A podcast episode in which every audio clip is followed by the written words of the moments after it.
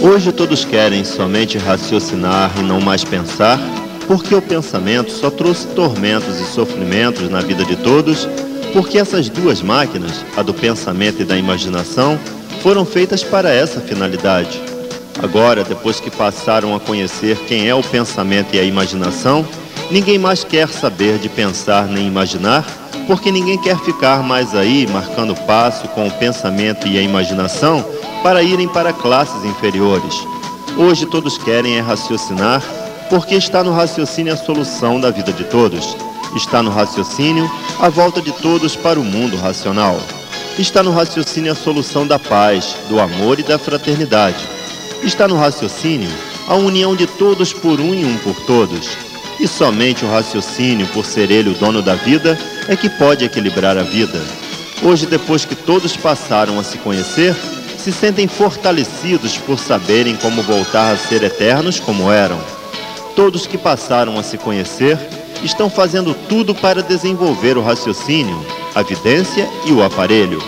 Hoje todos querem é raciocinar e não mais pensar.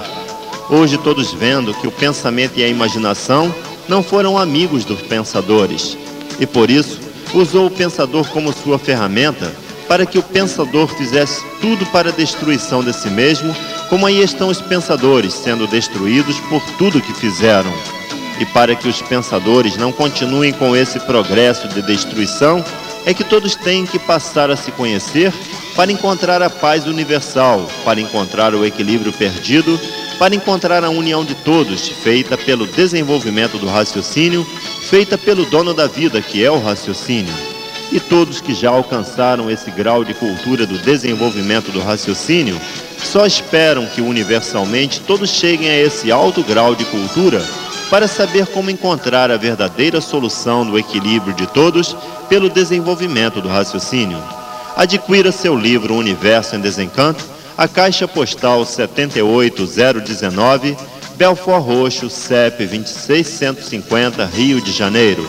Telefone 767 2888 DDD 021.